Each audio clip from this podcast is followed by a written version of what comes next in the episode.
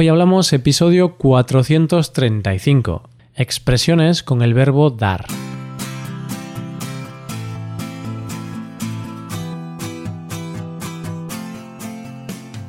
Bienvenido a Hoy Hablamos, el podcast para aprender español cada día. Ya lo sabes, publicamos nuestro podcast de lunes a viernes. Puedes escucharlo en iTunes, en Android o en nuestra página web. Y si quieres ver la transcripción, la hoja de trabajo de cada episodio y disfrutar de muchas otras ventajas, puedes visitar nuestra web hoyhablamos.com. Ahí podrás beneficiarte de cosas como un buscador avanzado de episodios, un lugar en el que votar los temas que te gustaría que se hicieran en el futuro, soporte premium y otras muchas ventajas. Además, si quieres hablar, pasar un rato entretenido y aprender más cosas, te damos la oportunidad de tener clases con nosotros. En estas clases vas a llevar tu español al siguiente nivel. Después de esto, Miguel de Cervantes va a ser un principiante a tu lado. El episodio de hoy está dedicado al verbo dar, uno de esos verbos que se utilizan en multitud de situaciones y expresiones. En el episodio de la semana anterior ya vimos algunas expresiones con el verbo hacer, pues vamos a ver hoy algunas con el verbo dar. Expresiones como dar en el clavo, dar gato por liebre o dar largas, entre otras. Hoy hablamos de expresiones con el verbo dar.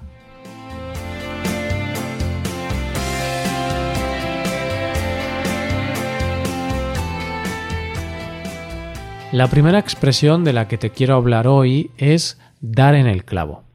Esto es lo que hice ayer cuando una amiga de mi madre me dijo si podía adivinar la edad que tenía.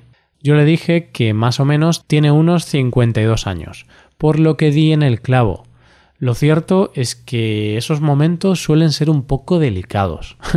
Cuando alguien te pregunta, lo normal y más educado es decir que esa persona tiene unos cuantos años menos de los que en realidad tiene. Con este ejemplo podemos ver el significado de dar en el clavo. Decimos que una persona da en el clavo cuando acierta. Es exacto, cuando obtiene una solución correcta o adecuada. Adivinar la edad de una persona es difícil. De hecho, mucha gente sigue sin creerse que tengo 24 años, por lo que esos oyentes que pensaban que tenía 30 años no dieron en el clavo.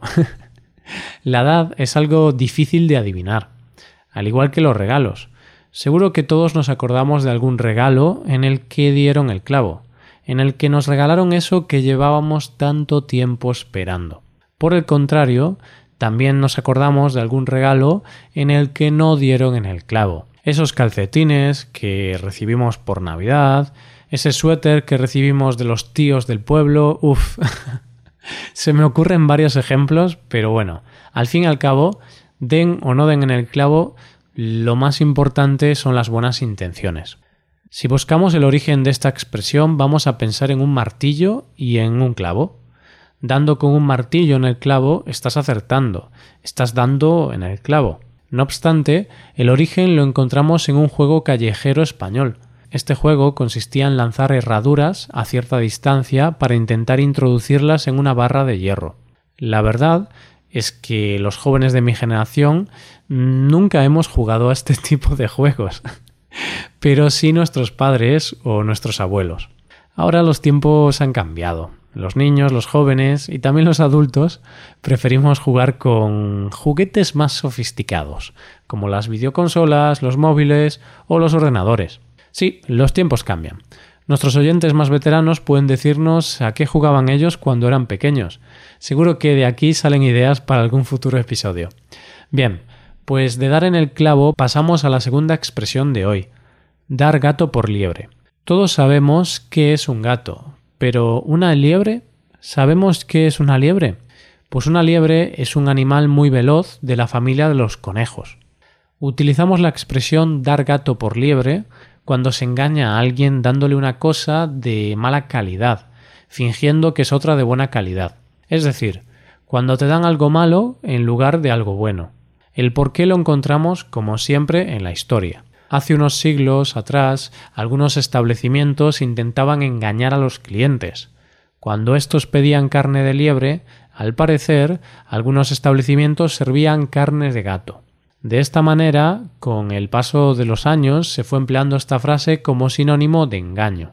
Entonces podemos decir que si una persona te regala el disco de Justin Bieber en lugar de un disco de los Rolling Stones, te está dando gato por liebre.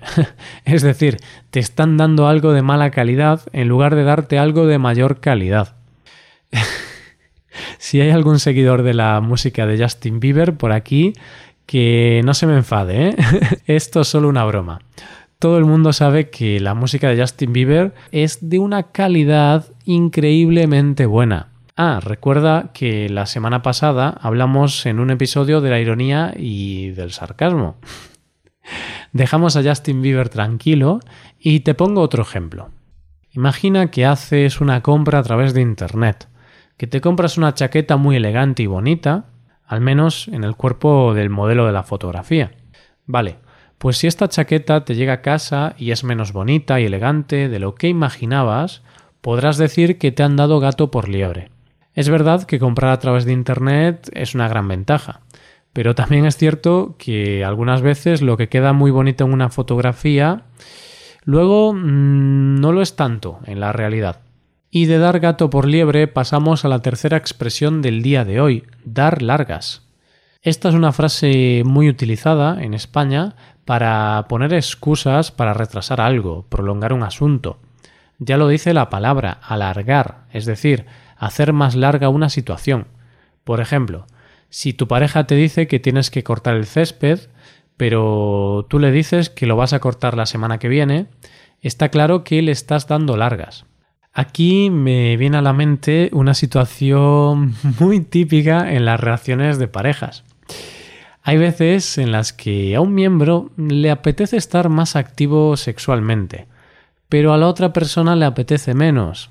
Y claro, ¿qué se hace algunas veces en estos casos?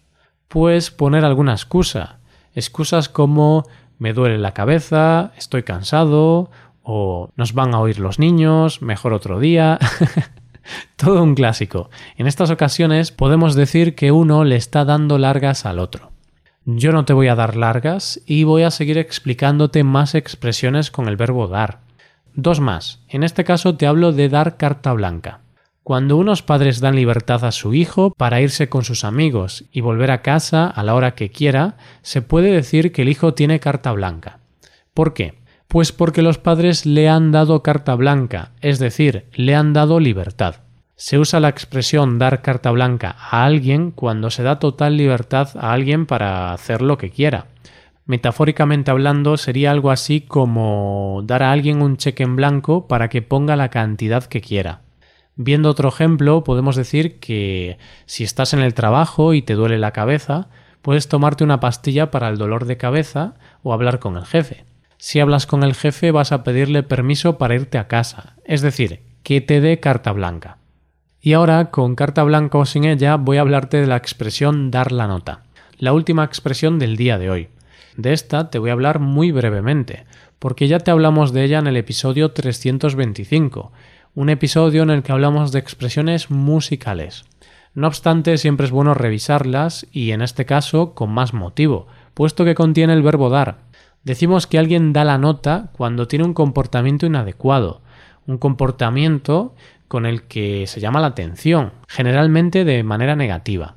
Es una forma de hacerse notar. Por ejemplo, si vas a un museo y empiezas a hablar por teléfono a gritos, estarás dando la nota.